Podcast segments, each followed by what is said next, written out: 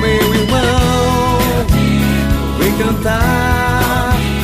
Jesus Cristo em Betânia, nossa vida quer mudar. Boa tarde, amigos e amigas ouvintes. Sou Padre Ellington Costa da comunidade Betânia e quero com este programa lhe trazer uma boa notícia, ou uma dica, um ensinamento, uma partilha ou um testemunho sobre a nossa vida aqui em Betânia e que pode ajudar a você a viver melhor.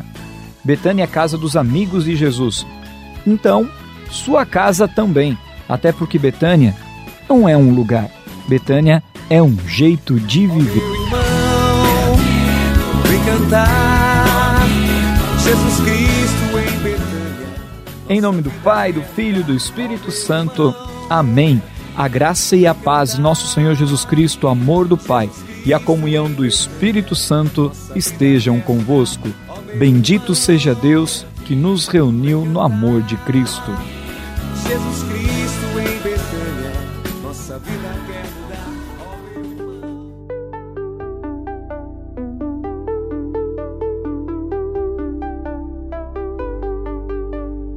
E hoje, para inspirar a nossa vida, o testemunho e o exemplo de um santo muito querido, São João Paulo II, que nasceu no dia 18 de maio de 1920 em Wadowice, na Polônia. Foi batizado com o nome de Karol Wojtyla. Em outubro de 1942, entrou no seminário de Cracóvia clandestinamente, por causa da invasão comunista em seu país, e a 1 de novembro de 1946 foi ordenado sacerdote.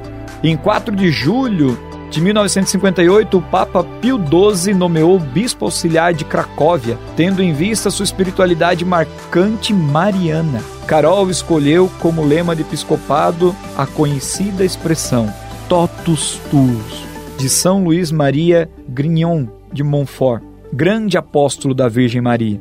A ordenação episcopal de Voitila foi em 28 de setembro do mesmo ano. No dia 13 de janeiro de 1964, foi eleito arcebispo de Cracóvia.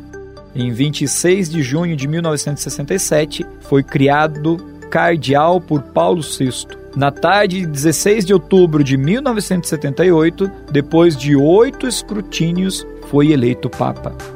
A espiritualidade mariana do grande João Paulo II o levou a uma vida inteiramente dedicada a Deus, principalmente os seus mais de 25 anos de pontificado, um dos mais longos da história da Igreja. Olhando para a vida de João Paulo II, e este é o santo dos nossos dias, podemos aprender a espiritualidade que o fez de um dos papas mais extraordinários de todos os tempos e que o elevou rapidamente também à glória dos altares. Ainda seminarista, um livro clássico de espiritualidade mariana o ajudou a tirar as dúvidas que tinha em relação à devoção a Nossa Senhora e à centralidade de Jesus na vida e na espiritualidade católica. A obra que marcou profundamente a vida e, consequentemente, a espiritualidade de Carol Voitila foi o Tratado da Verdadeira Devoção à Virgem Maria, de São Luís Maria Montfort. Falando às famílias monfortinas, o Papa João Paulo II disse que o tratado é um texto clássico da espiritualidade mariana, que teve singular importância em seu pensamento e em sua vida. Segundo o Santo Padre, o tratado é uma obra de eficiência extraordinária para a difusão da verdadeira devoção à Virgem Santíssima. São João Paulo II experimentou e testemunhou essa eficácia do tratado em sua própria vida. Palavras do próprio João Paulo II. Eu próprio, nos anos da minha juventude, tirei grandes benefícios da leitura desse livro, no qual encontrei a resposta às minhas perplexidades, devidos ao receio que o culto a Maria, dilatando-se excessivamente, acabasse por comprometer a supremacia do culto devido a Cristo. Sob a orientação sábia de São Luís Maria, compreendi que, quando se vive o mistério de Maria em Cristo, esse risco não subsiste. O pensamento mariológico do santo, de fato, está radicado no mistério trinitário e na verdade da encarnação do Verbo de Deus.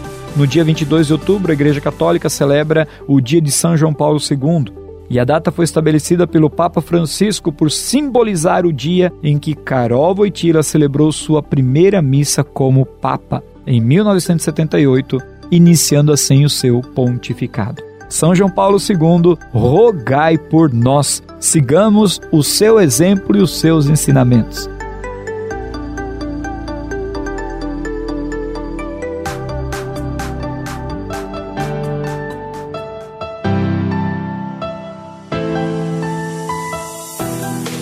Vinde, Espírito Santo, enchei os corações dos vossos fiéis e acendei neles o fogo do vosso amor. Enviai o vosso Espírito e tudo será criado, e renovareis a face da terra.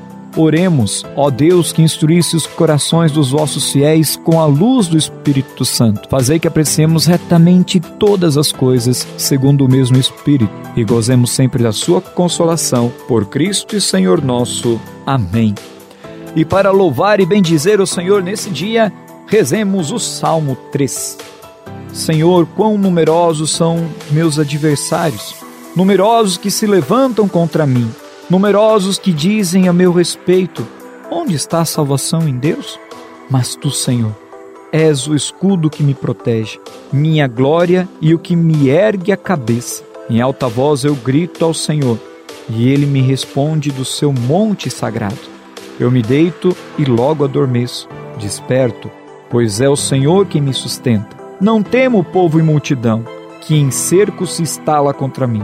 Levanta-te, Senhor, salva-me, Deus meu, pois golpeias no queixo meus inimigos todos e quebras os dentes dos ímpios. Ao Senhor pertence a salvação, e sobre a teu povo a sua bênção.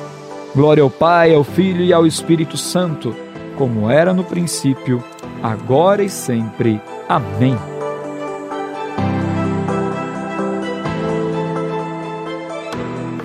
Oh, meu irmão, vem cantar. Jesus Cristo em Betânia, nossa vida quer mudar. Não se esqueça, seja um amigo de Betânia. Visite o nosso site betânia.com.br e faça parte dessa família ajudando a restaurar vidas. Contamos com você. Um forte abraço. Oh, meu irmão, vem cantar. Jesus Cristo